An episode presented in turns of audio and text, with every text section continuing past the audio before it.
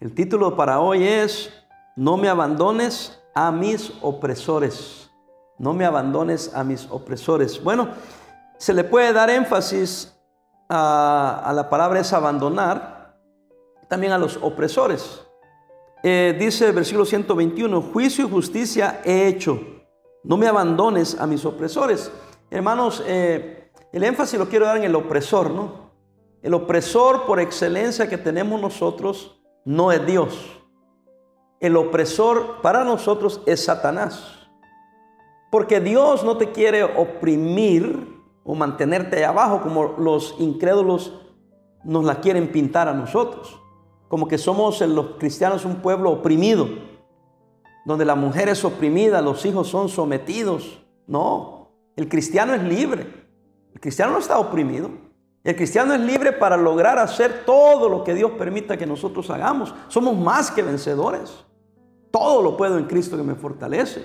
Somos libres de la esclavitud del pecado eh, este, para vivir plenamente la vida, disfrutar la vida, disfrutar la familia, disfrutar todas las bendiciones que vienen del Señor, de esta tierra, de todo, hermanos. Entonces el opresor es Satanás. Nunca se sienta oprimido, joven porque tiene un papá que lo guía, una mamá que lo guía. No, ellos están ahí para ayudarle, para que viva con libertad. El opresor es Satanás y usa la droga, usa el pecado, usa la maldad, los crímenes.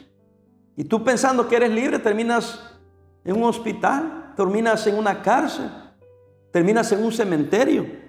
Entonces, el salmista había entendido eso. En la palabra de Dios no hay opresión. La palabra de Dios es para enseñarnos el camino de libertad. Versículo 122. Afianza, dice a tu siervo para bien. O sea, Dios te afianza. Dios te fortalece. En realidad, Dios nos da firmeza a su palabra. Nos da firmeza. Dice, afianza a tu siervo. O sea, el que está afianzado siente que está agarrado. Pero está agarrado no por hacerte el mal, sino para hacerte bien. Porque una vez que estás bien afianzado, bien parado, como decimos, es para el bien. Es para el bien. No permitas que los soberbios me opriman. Hermano, yo como he dicho muchas veces, soy de otra generación, donde era una generación de una cultura más, más estricta, pero era más sana. Entonces se sentía como cuando les platicamos, decían, oh, ustedes, ah, era duro, dicen los jóvenes, los oprimían. No, no era duro. Uno era feliz porque vivía mejor. Uno no andaba haciendo las cosas que hoy hacen los jóvenes. Eh, ustedes están oprimidos ahora. Nosotros eh, era bien bonito. Eh, este, ah, estábamos bien afianzados. este, no permitíamos que los soberbios nos oprimieran. yo salía a veces a las 6 de la mañana de mi casa y regresaba hasta las 6 de la tarde. Andaba libre. Con mis amigos nos íbamos al campo, al monte, a visitar a otro que vivía lejos y, allá nos daban de comer y veníamos en la tarde. Ni mi papá ni mamá estaban preocupados que yo anduviera haciendo malo ni que me iba a pasar nada. Yo no digo que no había maldad, pero no era como ahora. Hoy, hoy ¿qué niño se va a las 6 de la mañana y regresa a las 6 de la tarde? Seguro ya lo mataron, ya le pasó algo, ya se lo robaron. Nosotros andábamos libres. Y este, no andábamos haciendo nada malo, andábamos haciendo correcto. Porque así nos tenían muy estricto, pero no para dañarnos. Es que era muy estricto para que viviéramos bien. Y viviendo bien, entonces se nos daba la libertad. Porque éramos responsables de nuestra vida. Nos enseñaban cómo vivir. Entonces, ah, eh, aquí lo que está diciendo, no me abandones a mis opresores, no me dejes con ellos. Mejor me afiánzame para el bien y no permita que los soberbios me opriman. Yo no sé cómo enseñarle esto a un joven. Si tu papá es estricto es para tu bien, no para mantenerte amarrado, esclavo. Quiero ser libre, dice el joven. ¿Libre para qué? La libertad se encuentra en estar firme, bien parado. Sigamos adelante, el versículo 124. Haz con tu siervo según tu misericordia y enséñame tus estatutos. Vea la sumisión del salmista, pero ve el versículo 23 que no lo había leído. Mis ojos desfallecieron por tu salvación y por la palabra de tu justicia. Haz con tu siervo según tu misericordia. Aquí se pone a disposición de Dios. Señor, haz como tú quieras. En otras palabras, lo que tú quieres hacer para mí es bueno, porque yo sé que siempre quieres el bien para mí. Esa es la confianza que tiene uno cuando está bien afianzado. No tienes duda de nada. Estás bien parado, bien firme. Tus decisiones, tu vida. Sabes lo que quieres. Tienes una idea cómo lo vas a obtener. Nunca haciendo el mal, siempre haciendo el bien. Siempre con fe y confianza porque estás bien afianzado. Pero Señor, haz con tu siervo según tu misericordia. 125, tu siervo soy yo. Dame entendimiento para conocer tus testimonios. Hermano, mire, tu siervo soy yo. Hoy en día también hay un pragmatismo en el cristianismo y una falsa enseñanza. Como que si el siervo es Dios para nosotros. Como que si el que tiene que servirnos a nosotros es Dios. Una persona dijo un día, yo dice, si yo estoy contento, Dios está contento. No, yo estoy contento porque Dios está contento. Pastor, pero ¿qué no dijo lo mismo? No. Puse el énfasis en que Dios es primero. Si yo estoy haciendo la voluntad de Dios, entonces Dios está contento. Entonces yo estoy contento porque estoy haciendo la voluntad de Dios. No, yo primero me contento y si estoy contento yo, se va a contentar Dios. No, empezamos con Él. Aquí el salmista dijo, yo soy tu siervo. ¿Sabe lo que le está diciendo, Señor? Yo voy a hacer tu voluntad, te voy a obedecer yo a ti, no tú a mí.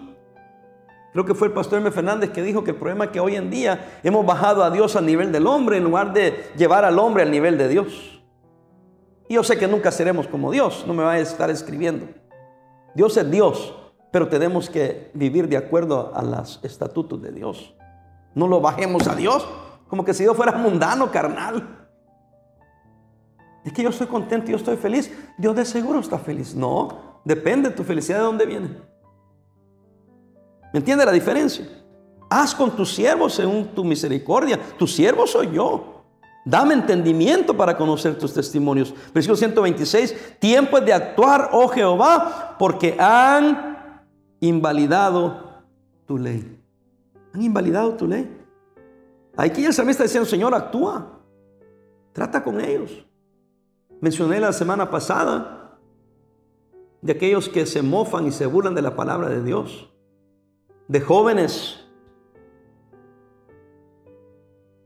que andan haciendo disturbios, quemando banderas, pero eso ya es una cosa política, pero quemando Biblias, ¿por qué un joven que anda protestando va a quemar Biblia? ¿Qué tiene que ver? Digo, honestamente, si protestas contra la nación, contra el presidente, contra la injusticia, ¿qué tiene que ver quemar una Biblia? Eso ya se ve que es satánico. No es de Dios. Porque ellos no aman a Dios. Entonces uno le dice, Señor, ya actúa, Señor, haz algo. ¿Qué pasó? Ahora el Señor lo va a hacer todo a su tiempo. Yo no le voy a decir a Dios cuándo. Pero nuestro deseo es que Dios haga algo porque no pueden burlarse de la palabra del Señor, invalidando la ley de Dios. ¿Sabe por qué la queman y la patean y la blasfeman? Porque creen que es un libro cualquiera.